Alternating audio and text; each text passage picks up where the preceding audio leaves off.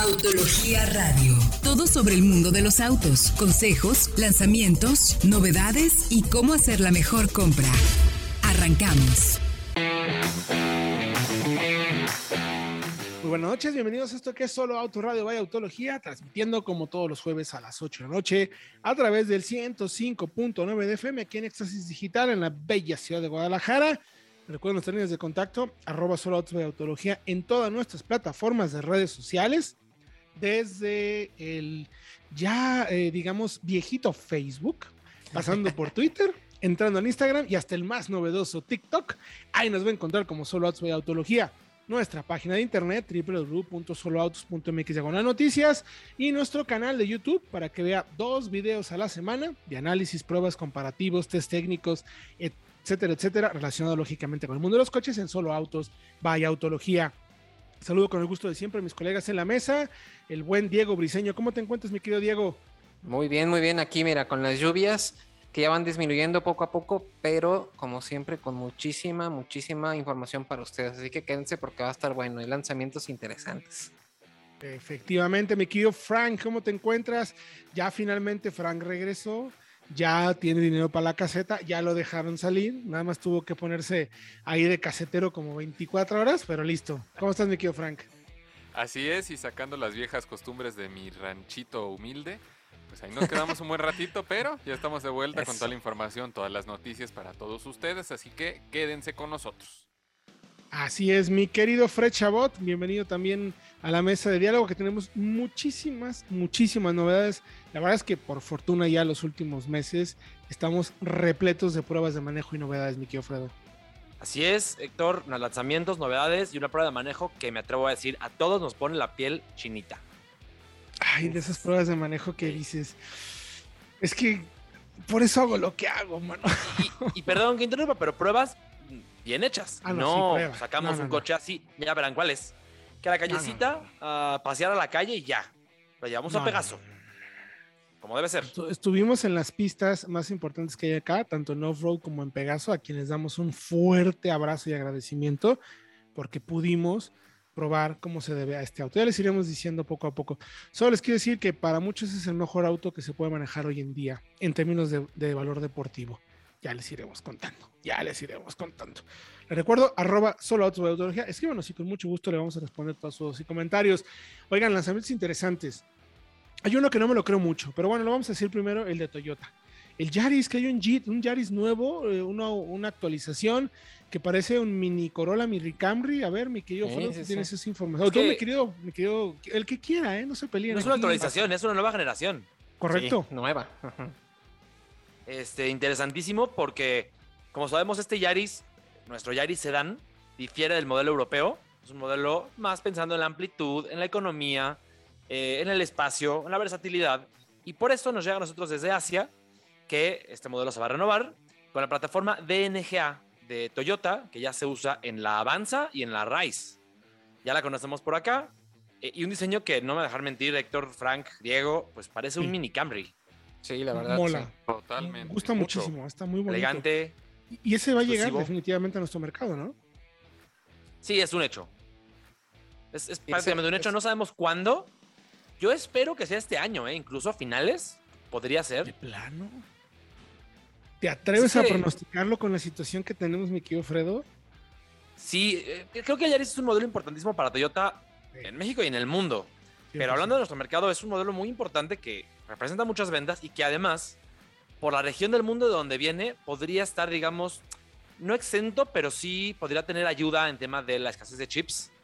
Sabemos que por allá están inventándose nuevas formas de producir los autos para eh, hacerlo más eficiente y con el equipamiento que todos esperamos. Eso, y además vimos cómo la avanza precisamente los tiempos también fueron bastante cortos en cuanto salió de, aquel lado en Asia y llegó a nuestro país. Entonces yo creo que también como Fred, yo creo que sí llega precisamente a finales de este año. Pues es una apuesta interesante porque además es un segmento que como bien sabemos está al rojo vivo. El Río, que ya platicaremos en el programa, eh, sigue tambor batiente, más de dos bajo de precio, viene nuevo Virtus, se va a poner de a peso. Está el Versa, como siempre, haciendo bien las cosas. Eh, Está interesante. La verdad es que va a estar interesante. La información la puede checar en soloautos.mx que se las noticias. A ver qué le parece. Digo, si estaba pensando en comprarse un Yaris, pues igual piénselo, porque Sí. puede que llegue, porque también puede que no haya. Entonces, si en su cabeza estaba por ahí tener un Yaris para, para evaluar en cualquier momento, seguramente puede que si no hay o si hay. Bueno, igual váyase, porque también igual si llega este va a volar, ¿eh? Pero bueno, les tenemos informando poco a poco y prudentemente sobre el tema para que esté muy bien informado sobre ello. Y otro coche que se presentó, eh, una camioneta que si bien Stellantis en general, salvo Peugeot, estaba, bueno, está completamente desmarcada del tema de electrificación. O sea, no hay, eh, pues, o no había propuestas, ni planes, ni, mucha información respecto de lo que vemos en otras marcas, que ya tienen híbridos, que ya tienen eléctricos, que tienen fechas, que tienen prototipos. Eh, Stellantis eh, con Chrysler Dodge ha presentado por ahí algunos eh, pues, dibujos, medio bocetos, alguno que otro prototipo por ahí de Chrysler que hubo de un 200, una, una evolución hacia electrificación. Se presenta la Hornet, mi querido Diego. Un coche Así es. ya, ahora sí, ya, ya, ya, ya, del que dicen que en 24 horas les pidieron 14 mil autos. Ahí pusieron, yo creo que a todos los de gerencia, ¿no? A darle Ajá, solicitar, exacto. solicitar, solicitar. Está cañón, ¿no? O sea, 14 mil coches en, de solicitud en 24 horas para un coche que estaba eh, apenas presentándose. Sí, sobre todo tomando en cuenta el origen de este vehículo, porque sabemos que es un vehículo, básicamente es un clon de la Alfa Romeo Tonale. Esta SUV también electrificada para Alfa, que también es el primer modelo que va a tener este tipo de mecánicas. Pero pues básicamente es una Alfa sin los logos de Alfa. Aquí vimos un trabajo de rebatching un poquito menos elaborado de lo que nos hubiera gustado. Ahora vemos el logotipo de Dodge en una parrilla que no es la triangular de Alfa, pero básicamente eso es todo. Ni siquiera los faros tuvieron un cambio este, tan radical para hacerlo más Dodge. Incluso el interior se mantiene básicamente igual, lo cual yo creo que está bien, ¿eh? O sea, para los estándares de Dodge, creo que está bastante bien, se ve muy bien Mejor, el interior, ¿no? muy bien cuidado. Claro que sí, entonces lo interesante va a ser esto, va a haber un motor plug-in hybrid, esa es la versión electrificada, que va a tener 285 caballos y 386 libras pie de torque y va a ser el 0 a 100 en 6.1 segundos. Así que la verdad apunta también a ser una camioneta muy interesante. Así que no sé, ¿qué, qué, qué- qué les parece a ustedes este, este, este modelo con ese diseño así A nada mí, más calcado? Por lo menos en diseño, sí, aunque esté calcado, creo que es muy bonito. O sea, sí, sí estoy de acuerdo en que qué bueno que lo dejaron así. No aquí sí que Dodge haga coches feos, no. Pero pues también un poco la urgencia, ¿no, Fredo? Era ya importantísimo que la marca tuviera un producto, sobre todo, ya no digamos eléctrico, sino que por lo menos tenga una plataforma plug-in hybrid. Porque es un segmento interesantísimo y estaba, pero años atrás, muchos años atrás de la competencia. De acuerdo, ahora vamos a ver cómo llega a México y si llega a México, porque aquí tenemos en ese segmento de SRB, RAV4, Tucson, Sportage, Tiguan, a la Journey, Pero Ah, sí seguirá eh, la Journey. Ya ves que se agarraron Es- del eso, chongo. eso. con Gag, con agarraron la del chongo con, con, con- Sí. ¿Quiénes son? ¿Bike? No. Gag. Gag, Gag, perdón. GAC, perdón. Que es la marca que la hace en China y que luego pues la prepara Dodge con sus logos, con sus especificaciones. Pero a ver cómo se acomoda, porque pod- sí podría llegar, creo, la Hornet como la alternativa, digamos, Sí, eh, Yo pues, también un lo poquito creo. más exclusiva, más un segmento arriba, por, no por tamaño, pero sí por materiales, por equipo, tecnología. claro. Sí podría, ser. Y, y un segmento obviamente un poco más costoso, pero ¿qué le parece si va a soloautos.mx de noticias para que cheque y nos diga si le gusta o no le gusta? Aclarando, es GAC, ¿eh? G-A-C, no Jack, la marca que ya se vende en México, GAC. Nomás que el tema es que se agarraron del chongo y pues quién sabe si vayan a tener más journeys para nuestro mercado. Ya veremos más adelante, ya les contaremos. Por lo pronto vamos a ir a música y regresando le vamos a platicar sobre la llegada de el nuevo Soul a nuestro mercado. Continuamos. Estás escuchando Autología Radio.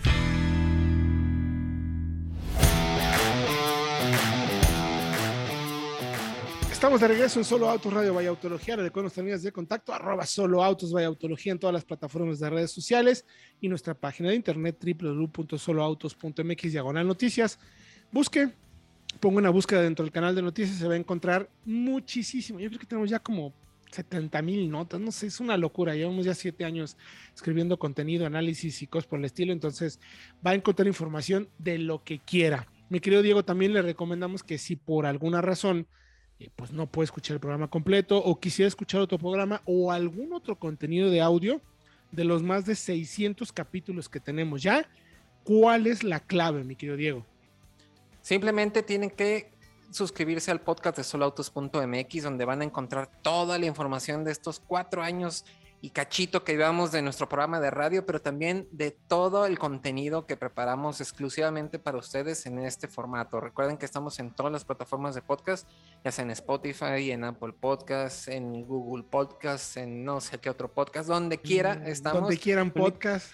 Donde quiera podcast, donde ustedes este, los escuchen, suscríbanse y van a tener acceso a todos estos contenidos que hacemos para ustedes, incluyendo las notas al momento, que son súper interesantes para que puedan estar enterados donde sea y a la hora que ustedes puedan. Así de fácil. Efectivamente, dicen, oye, quiero saber, ahí está, ahí está la información inmediatamente para que usted tenga todos los datos, lo que tiene que saber a través de formato de audio. Mi querido Frank, bueno, antes de ir contigo que manejaste ya el Soul, que hay nuevos precios y, versiones, una versión, que bueno, regresa una versión. Eh, está interesante el tema del segmento de sedanes subcompactos, Fredo, porque el Río salió información y mexicano, por fortuna, eso me da gusto, pero sigue siendo el top de ventas. O sea, está impresionante lo bien que está vendiendo el Río. Y justo tuvimos un comparativo hace poco del que hablaremos a detalle más adelante. Pero creo que vale la pena mencionarlo porque es un segmento que va a estar al rojo vivo, Fred. Sí, claro. eh, el comparativo ya verán más unos días, pero sorpresiva la información porque el Río fue el auto más vendido en México en 2022, bueno, en el primer semestre del año. Correcto. Eh, y nosotros, pues ya teníamos en mente mucho Alversa, Alversa, Alversa. Tiene años siendo el más vendido. Pero ahora, en estos primeros seis meses, el Río lo superó.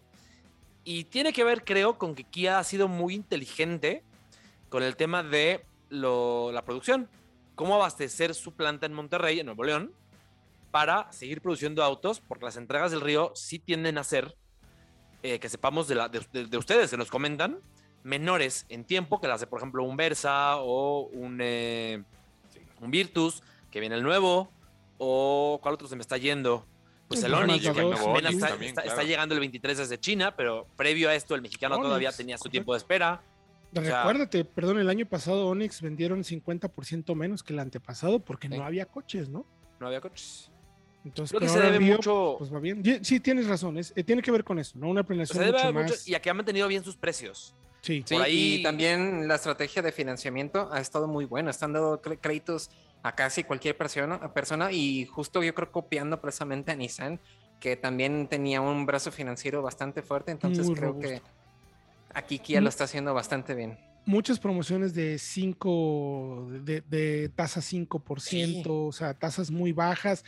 Y evidentemente es un coche que, a ver, independientemente de eso, evidentemente sí tiene que ver el que haya, el que sea accesible, no barato, accesible, pero también tiene que ver que es un coche que se maneja bien, está bien Claro. equipado, buena, buena calidad de materiales, no tiene el mejor consumo del segmento, eso siempre lo hemos dicho, pero también tiene buena potencia y es un buen caballito de batalla.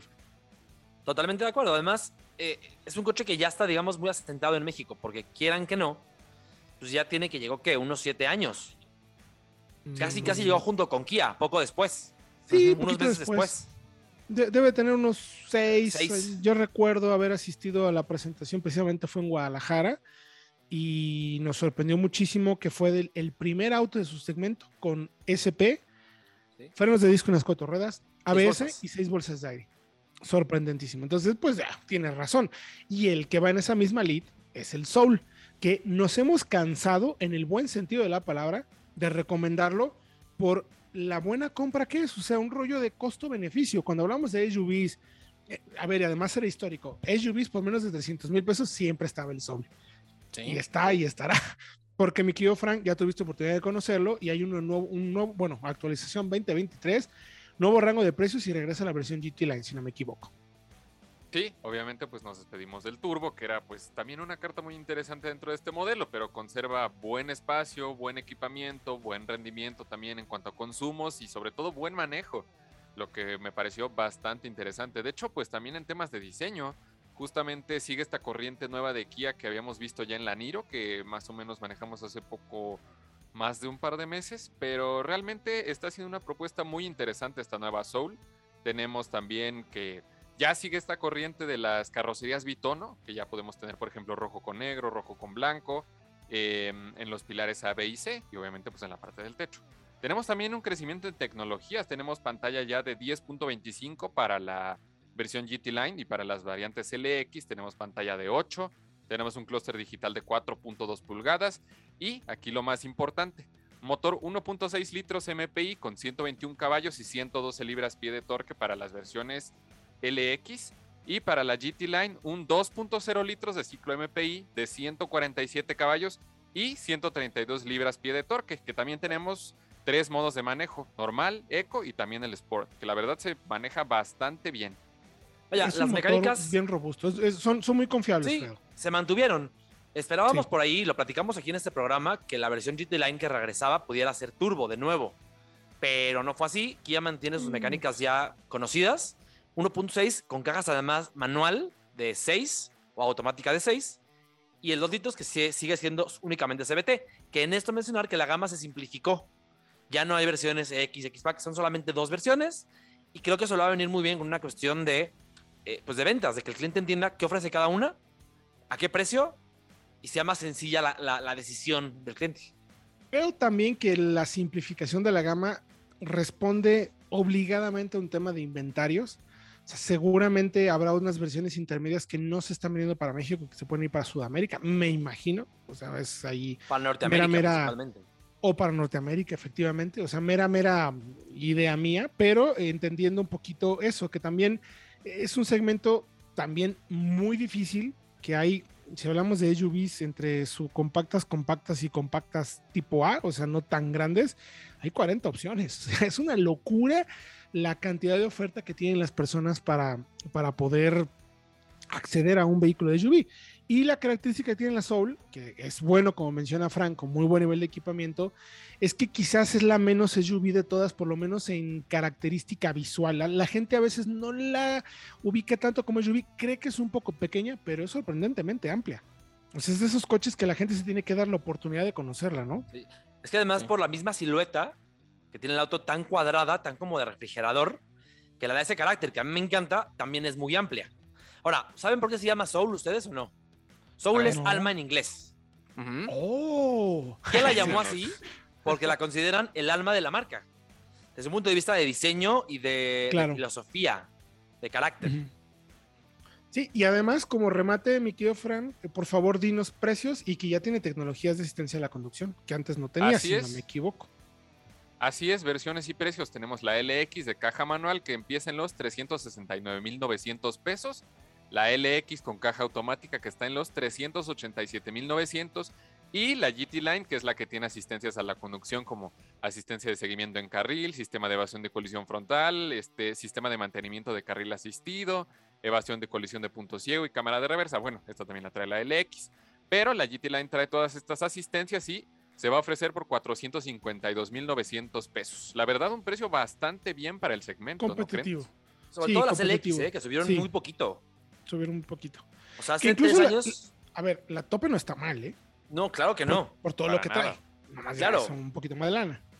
Pero la LX costaba hace tres años 310 mil pesos. Está en 370 mil. Vaya, Ah. son 60 mil pesos más, pero no es tanto considerando lo que subieron otros modelos. Sí, otros modelos. Efectivamente. Considerando cómo está el mercado. Si usted quiere saber más de este modelo, por favor vaya a soloautos.mx diagonal noticias. Ahí va a encontrar fotos, detalles y el primer contacto que ya tuvo Frank Velázquez con la camioneta. Pronto tendremos la prueba y un buen comparativo. Nosotros vamos a música y regresamos con más aquí en Solo Autos Radio, vaya Autología. Continuamos. Estás escuchando Autología Radio.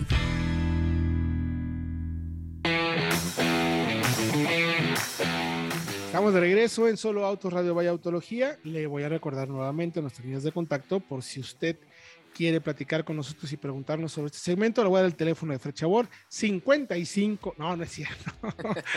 no lo van a dejar en paz al pobre Fredo. No, nuestras redes sociales, arroba Autos Vaya Autología en todas las plataformas. Si quiere, puedo platicar con Fredo en SH-Fred en Twitter, ¿no? Ahí te pueden escribir mi querido Fredo.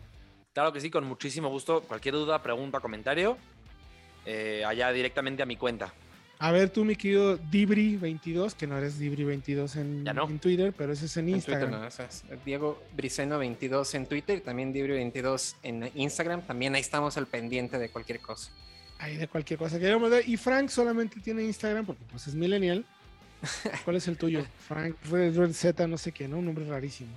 Es FrankBR25, ahí si quieren encontrarme en Instagram o también andamos en el TikTok, ya saben. Yo me encargo de los bailes en el de autología, así que ya saben dónde seguirme. Y el mío sector con bajo campo, escríbanos y con mucho gusto platicaremos con ustedes de este fascinante mundo de los autos. Se presentó esta semana, bueno, la semana pasada, eh, bueno, llegó más bien a nuestro mercado, ya oficialmente ya pudimos conocer y manejar al Acura Integra 2023. Muchos comentarios a favor y en contra. Un coche eh, puede decirse de claroscuro, si lo quieren llamar así, porque, a ver, es un auto que cuesta 800 mil pesos. 799.900. En ese precio, obviamente la tirada de la marca es participar en el segmento de sedanes premium eh, con principalmente lo que hay, que es de General, de, perdón, de Motors, de- no hay Cadillac, no, no hay Buick, no hay nada de eso, pero sí hay de Audi, BMW y Mercedes. Una 3, una 2 Gran Coupé, pues ese, ese es Gran Coupé. Serie ¿no? dos. Serie 2 Gran Coupé, sí. Serie 2 Gran Coupé y el CLA. Hasta ahí suena bien. El único tema, ah, la historia de Integra siempre ha sido, cuando se presentó Integra en los Estados Unidos, era un Honda al que le habían dado la vuelta para hacerlo más potente y más atractivo y eh, sería la entrada de la marca a, a- el, el coche de entrada de la marca, a segmento. De hecho, es lo mismo aquí, ¿eh? Este íntegra eh, hasta ahí cumple. Es el modelo de entrada a la marca. Cumple con lo que era la historia del íntegra. Cumple también con que es un hatchback o liftback de cinco puertas. Que también el histórico, el primero fue así. Cumple también ahí. Está basado en un Civic, históricamente. También está basado en un Civic. Cumple también ahí. Pero peros, ¿eh? O sea, tampoco quiero decir que sea un mal coche, que sea un mal producto, no. Pero quizás para hacer un Integra y para considerar que es una cura, me parece que se parece demasiado al Civic, ¿no, mi querido Fredo? sí, eh, creo que, a ver, ya decías, el Integra siempre fue un Honda. De hecho, en otros mercados europeos, si no me equivoco, y Japón, se vendía como Honda Integra eh, en los noventas. Así Pero como el que ahora- NSX, justo. E igual que, igual que el propio, por ejemplo, el, el- se acordarán del RL, que era el Honda Legend Ajá. en eh, Europa, el, en nuestro TLX o TL era el Accord en Europa. En fin, siempre ha habido esa relación, siempre ha existido, no es nueva. Pero creo que ahora sí es, había una mayor diferenciación, porque creo que ahora, por lo que nos contaba también Héctor, ya es más parecido al Civic que antes. Y creo que tiene que ver esto con que también el Civic es más Acura que nunca. En un tema de Totalmente. refinamiento, de que se maneja muy bien, pero también de que pues, es, de- es el más costoso del segmento. Sí. Sí, ¿cuánto está costando el Civic? ¿600 qué? 645 la versión Touring, la tope, pero empieza en 540 mil. Que, por 645. ejemplo, ahí para que se den una idea, un eh, Jetta top top, el tope de gama, el full equipo, está en 500 mil pesos. Un Mazda 3 Turbo All Wheel Drive está en 525 mil pesos. Y aquí el Civic está dando que empieza en 535, la versión sencilla. Sí, claro, entonces eh, tenemos que esperar ese salto también en el, en el modelo de Acura y pues también lo cumplió, ¿no? Sí, 800 mil pesos para una versión única, que lo que me extraña es precisamente la configuración mecánica. Sabemos que tendría que utilizar el motor de 4 cilindros 1.5 turbo, Correcto. que también está en el Civic, no había de otra. Acá con pero 200 en es- caballos. Acá con 200 caballos, claro que sí, de la versión SI que se vende en Estados Unidos, 192 libras-pie de torque, pero solamente llega con caja CVT y creo que eso es lo más Civic que se le puede decir Sí. al coche, ¿no? Fíjate que platicaba justo con la gente de la marca y me dicen, a ver, vamos a ser muy honestos. Hay una versión manual de la que hemos leído que en Estados Unidos la han adorado, porque los 200 caballos y el sonido del motor y cómo funciona, de verdad es un, está muy bien el motor. El motor es una joyita. Empuja, tiene un rango de empuje de torque muy bueno, casi no noto turbo lag, so, quizás puede ser un poco por la caja. Sin embargo, eh, eh, la caja termina no castigando, pero sí, digamos, evitando que el auto sea mucho más brioso y tenga más sabor deportivo. Es un buen turismo, pero se acerca demasiado al desempeño del Civic. Me recordó mucho al Civic, cómo se maneja. Si es un poco más firme, si es un poquito más durito, por así decirlo. En algunos casos yo sentía hasta áspera la suspensión en ciertas condiciones, que me parece debe ser más un tema de presión de los neumáticos porque no le encontré por ninguna manera cómo ver la presión de los neumáticos o un medidor para checarlo. Luego a veces en las presentaciones las marcas las inflan mucho más para que, no sé, los equipos que se encargan de, hacer las pruebas consideran que pues así vas más rápido, hay menos consumo. No sé exactamente a qué se Para cuidar sus rines en caso de un bache. no es probable que se ponche la llanta y que, se dañe el rin. Entonces eso hace que la marcha es un poquito más altona, menos, pues menos confortable y, menos deportiva, porque ya hay un punto en el que la deportividad se siente bien, por ejemplo, en una 3, en un CLA, no, CLA no, en una 3, en un Serie 2 Gran Coupé, ahí se puede sentir un poco más de sabor deportivo, con buena filtración y buenos amortiguadores, pero en este caso se siente un poquito más áspera. Lo que sí es que la plataforma es Civic, pero Civic SI, está, digamos, puesta a punto un poco más firme. Pero entonces, si la propuesta de la marca es ir hacia un Civic SI que no va a llegar a nuestro mercado, ¿por qué no apostarle también por la caja manual? No, no, vas, no es el plan en el momento y dudo mucho que sea pronto. O sea, es claro de no, no sabemos, no tenemos idea, no por el momento. Nos vamos a ir con una sola versión CBT, entrada a la marca, pero demasiado parecido al Civic, honestamente muy parecido, sobre todo incluso hay reminiscencias claras, lógicas en la consola central, las salidas de aire acondicionado, la posición de algunos elementos. Sí hay un upscale en cuanto a materiales, que el Civic era muy, es muy bueno, sí lo hay, pero creo que es demasiado parecido. Y si se parece tanto al, al Civic, la verdad, pues yo me iba mejor por un Civic. ¿Para qué le gasto un poco más a irme una cura que va a costar 160 mil pesos más, o 100, sí, 660 mil, sí ya tengo el Civic. Ahora, también es un tema de gusto, está muy bonito. Y el tema del hatch, del liftback, a mí personalmente me fascinan ese tipo de coches. O sea, son espectacularmente bonitos, que se abra la, quinta puerta así, tienes y además es útil. Es útil, es práctico, no lo más bonito, claro, es útil como mencionas. Pero entonces es, ah, me voy o no me voy por eso, creo, ahí tiene modos de manejo. Hay cuatro modos de manejo que supuestamente, y digo supuestamente porque no pude comprobarlo en el primer contacto, seguramente cuando tengamos la prueba que va a estar en Guadalajara pronto para ti, mi querido Diego, eh, vamos a saber más. Hay ajuste en respuesta del acelerador, programación de la caja, dureza de la dirección, que es una dirección muy buena, desmultiplicada y variable, como lo vimos en sí, muy, muy buena. Y también dureza de los amortiguadores, pero no me quedó muy claro cómo está ese ajuste de dureza de los amortiguadores. Si ahí es un cambio de por tema magnetorreológico, estos líquidos que se pueden endurecer o, es solamente eh, la cabeza del amortiguador donde va, donde va, sujeto, donde va sujeto, si se hace o no. No me quedó muy, muy claro y tampoco noté grandes cambios porque, bueno, fue un contacto donde fuimos hacia la ciudad de Querétaro, que son 300 kilómetros más menos, y el tráfico, bueno, no, no hay una carretera de curvas como tal, no, no pudimos llevar el equipo para hacer pruebas y todo.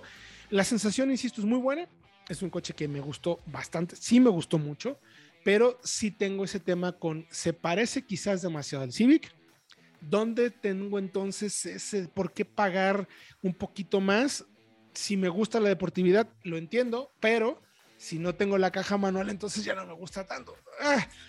Y, también la marca lo dice, o sea, es un segmento en el que vamos a participar donde creemos que la gente no va a buscar una manual. O sea, no conoce al coche, no sabe la historia del auto necesariamente y probablemente pues irse por un, eh, una versión manual, pues no. Eh, no. Hay, además nadie más la ofrece. Sí, exacto. El A3 no, la tiene, el BMW no la tiene, el Mercedes no la tiene, incluso el Jetta GLI, por ejemplo, que no es premium, pero me parece que es un, contendiente definitivo por sus cualidades, tampoco la ofrece. Sí, efectivamente, efectivamente. Entonces, eh, interesante. Sí vale la pena que la gente lo conozca. O sea, sí acérquense. Eh, tiene la pantalla el clúster digital. No hay cambios, pero es un clúster digital con buena información. Una pantalla grande, táctil. Por fortuna no está el sistema este de Acura que modificas todo con, el, con ese pequeño pad que no a mí más no me gusta y no me, no me acomodo, no está, afortunadamente. Entonces, está interesante porque finalmente es un coche que viene a participar en un segmento que vale mucho la pena, definitivo, pero que seguramente eh, tiene rivales de muy alto nivel, como es Audi y BMW principalmente, también CLA, que tiene un gran carisma y que seguramente se van a armar los cocolazos, la verdad. Los invitamos a que vayan a soloautos.mx las noticias. Ahí tenemos este primer acercamiento y contacto para que lo cheque, lo conozca y tome la decisión que más le parezca. Nosotros vamos a ir un corte y regresando, vamos a hablar de ese coche que es el único auto que he visto que ha sido capaz de que Fred tome la determinación propia de lavar. Regresamos con ello. Regresamos. Estás escuchando Autología Radio.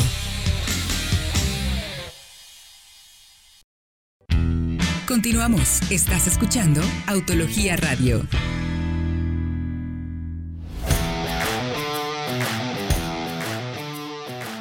Estamos de vuelta aquí en Solo Autos Radio para Autología, el único programa de autos que hace verdaderas pruebas de manejo.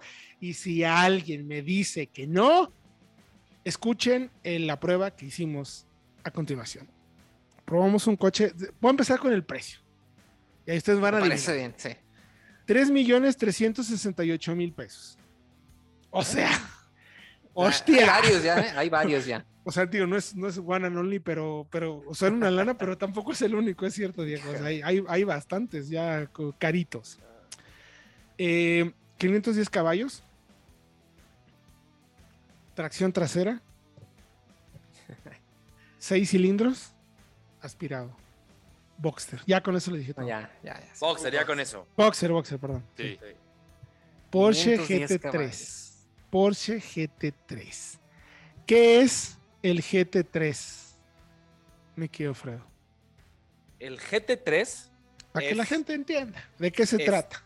Dentro de la gama del 911, el auto más enfocado a la conducción y el auto, digamos, más para entusiastas entendiendo que el 911, que es icónico, eh, se ha convertido cada vez más en un GT, en un coche cómodo, en un coche extraordinariamente bien terminado y bien construido, pero quizá ya no el deportivo extremo y radical que muchos recuerdan. el GT3 toma precisamente ese carácter de los 911 eh, de antaño. Es recuerdo, Recuerdo mis primeros Porsche que llegué a manejar. El Boxster manual hace 20 años. Y eran autos que decías, oh, híjole, uy, o sea, autos de 250 caballos, 300 caballos, no, no, tiene nada que ver con lo que hay hoy en día. Pero lo interesante era que eran coches que imponían mucho respeto. O sea, a lo mejor también por mi edad, ¿no? Y porque pues igual no manejaba lo que manejaba hoy en día, pero era como, oye, a ver, eh, este auto, o sea, te vas a subir un 911 y aguas, eh, ten cuidado, no había tanta carga tecnológica como menciona Fred, que eran realmente difíciles de llevar al límite. Eh, un coche que por configuración de construcción, el motor va detrás del eje, o sea, va colgado en la posición menos recomendable, si lo quieres decir, para una distribución de pesos perfecta, en teoría, aunque para Porsche eso es eh, totalmente... Es un challenge, claro. Sí, les vale y, hace que el auto se mueve, se maneje como un verdadero tren. Y hoy en día, sí, o sea, de verdad, un 911 llevarlo rápido es fácil. Es fácil conducir, es fácil de llevar, ya no peguen los topes, ya. O sea, hay muchas cosas que lo vuelven autos eh, muy buenos turismo, como menciona, incluso ya ni tiene palanca, o sea, tiene un, tiene un cursorcillo ahí espantoso, una palanquita ahí como cualquier otro sedán eh, de los de, hoy en día premium. Eh, no hay palanca ya, ese tipo de cosas ya lo vuelve más común y está recargado de tecnología que sí te hace manejar muy bien, te hace ir muy rápido, sí, sí, sí, a todo sí, pero sí faltaba, o bueno, sí se agradece que exista un auto como el que menciona Fred, un auto lo más puro posible en conducción, que no quiere decir que no tenga electrónica, ¿eh? no quiere decir que no lo tenga, pero está soberbiamente aplicada para hacerlo eh, el auto más puro que pueda tener 9, eh, la, la, gama 911 hoy en día, porque para empezar el motor no es turbo, que eres el único en este momento que no es así, no es Exacto. Sí, además, eh, lo que decía Sector, que el 911 es cada vez más pues un Panamera de dos puertas, en el mejor de los sentidos, ¿eh? Pero es más refinado cada vez. Y también entiendo que el 911 tradicional está puesto a punto para quienes pueden pagar, o que son regularmente personas que no lo quieren quizá para conducir en pista. Ahora, hablabas de la electrónica en la GT3, está presente, pero creo que también es un hecho que está más limitada que en el resto de la gama. Eh, es decir, tiene un fin y un fin nada más y no se extiende a más funciones del auto. Sí. No sé si me expliqué.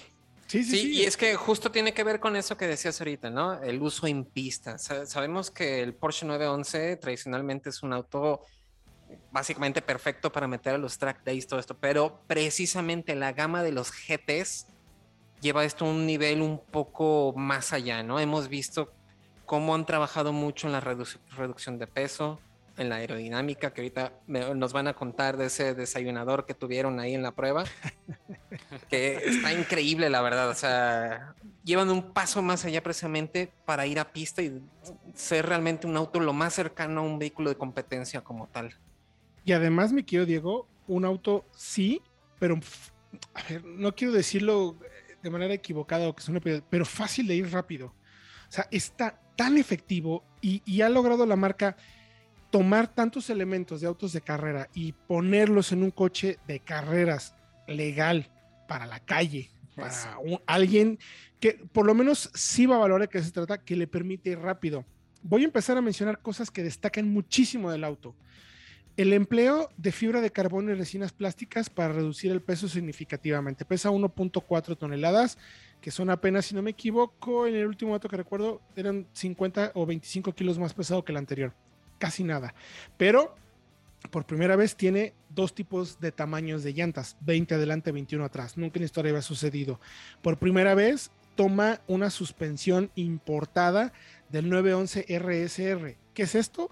Es el coche que participa en el Mundial de Resistencia de Turismo. Es una suspensión tomada de carreras.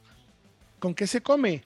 Cuando tú ves un coche de fórmula, de fórmula de Open Wheel, eh, es ese tipo de suspensión que tiene que permite que tengas un paso de curva eh, dando vuelta absurdamente capaz, mucho más rápido del que crees que puedes ir.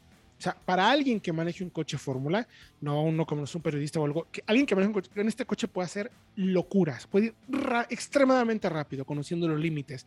Y estoy seguro que después de manejarlo durante mucho tiempo en pista, seguramente puedes ir mejorando tus tiempos increíblemente y el coche ni va a chistar. Otra cosa súper importante, reducción de pesos como mencionaban. Eh, una nueva batería de litio para bajar 10 kilos. Un nuevo sistema de escape para bajar 10 kilos. Eh, eh, rines más grandes que el anterior, porque es de 21, pero que en conjunto pesan 800 gramos menos que el anterior. Fuerza aerodinámica, bueno, espejos, perdón, cristales laterales y la luneta posterior de un material especial de rines, de, rines, de vidrio delgado antirrayaduras para bajar solamente 2.5 kilos, pero van sumando cositas. El eje delantero, 60% mejor eh, efecto suelo, gracias a nuevas entradas, gracias al cofre que les decía fibra de carbono. Un alerón posterior eh, con una estructura que le llaman ellos de cuello de ganso, porque precisamente parece el cuello y la cabeza de un ganso. El alerón va colgado. Al ir colgado y la colita de pato, permite que no tengas que variar tanto el ángulo del el alerón para generar muy buen efecto suelo, que por cierto es 50% más efecto suelo que el anterior GT3. Todo es anterior a la, todo es medida respecto al anterior GT3. Pero como no lo tienes que girar gracias a este nuevo rediseño del, del alerón, que por cierto viene del 911 RSS de carreras, puedes tener una velocidad máxima de 318 kilómetros por hora, pero además mucho efecto suelo nuevas también salidas posteriores abajo para generar efecto suelo y eh, mejor eh, efecto pues tal cual de pego del piso. Está lleno de ese tipo de cosas. Adentro el infotenimiento existe, pero hay solamente cuatro botones. Lo básico. No, no es del aire, no es del, no es del volumen, no, no es escape, sonido de escape, dureza de amortiguadores, y conexión del SP y desconexión del SP y del control de tracción. Porque solamente tiene tres modos, normal, sport y track. Se Lo, acabó más- lo- lo importante, como debe ser. a lo que va. El, eh, por fortuna se mantiene el cuentavuelta central, análogo, que es típico de Porsche. A los lados tiene algunos ahí eh, digitales y en el volante puedes encontrar la perilla precisamente también para los modos de conducción. Y párale de contar, ¿eh? Párale de contar. Obviamente Ahora- le puedes poner lo que quieras. Adelante. Sí, sí, sí, sí, pero eh, yo creo que debieron de hacer dieta ustedes al probarlo, ¿no? Digo, para poder precisamente... Echamos a perder, echamos a perder la Sí, relación la- peso-potencia, sin lugar a dudas. Es que, fíjense que a, a pesar de todo lo que tiene el auto para que sea más fácil, digamos, de manejar rápido, es un auto que te reta. Y es interesante precisamente por eso. Porque, como decía Héctor, si agar- lo agarras un tiempo en un circuito y manejas y manejas y manejas, mejoraría sus tiempos. Es un coche que te, te sigue sin chistar. Pero que aún así sí representa un reto para el conductor mantenerlo pues, en control. Que eso es el gran encanto de este 911 también. Que te exige como conductor. No, en un 911 tradicional, básicamente que puede ser un chimpancé y puedes llevarlo muy rápido. ¿Se están O sea, es que- algunos colegas de las, mar- de las prensas o qué? O sea, podrías marcar tiempos de vuelta No espectaculares eh, sin, sin saber manejar realmente. En el GT3 no. Y ese tiene, eso tiene su chiste, tiene su gusto. Sí, nada más para dar unos datos porque ya nos tenemos que ir. Como siempre, el tiempo es eh, inalelible aquí, o sea, no hay manera de que lo extengamos, pero vayan por favor a nuestro canal de Solots by Autología. Ahí tenemos el video. También en nuestra página de internet está la prueba. Pero nada más para decirlo, es el coche más rápido en la historia del circuito de Centro de Pegaso que hemos manejado. El más rápido y por segundo y cachito de uno que el casi le duplica, no le duplica, pero tiene 50% más caballos. Sí. Y O que es sea, supercargado. El GT3 no es, no es supercargado. supercargado y pierde potencia Aspirado. con altitud. Aspirado, chequen por favor ahí los estamos a datos de 2000. prueba. 500 A metros. casi, casi 3000, sí, 2700 metros, o sea, pierde mucho. Pero además tiene un sonido espectacular. Así es que por favor, vayan al canal y súbanle al volumen, porque vale mucho la pena que lo escuchen. Gracias, mi querido Diego. Gracias a ustedes y recuerden que aquí estamos la siguiente semana. Gracias, mi querido Frank. Gracias a ustedes. Nos escuchamos la siguiente semana. Saludos a todos. Gracias, mi querido Fred. A ustedes, próximo jueves. Abrazo. Sobre todo gracias a ustedes. Recuerde toda la información en soloautos.org de las noticias. Yo soy Héctor Ocampo. Próximo jueves, 8 de la noche, aquí en Solo Autos, Radio Vaya Autología. Autología Radio. Entra a www.autologia.com.mx y mantente informado con los análisis más completos para tu próxima compra. Autología Radio.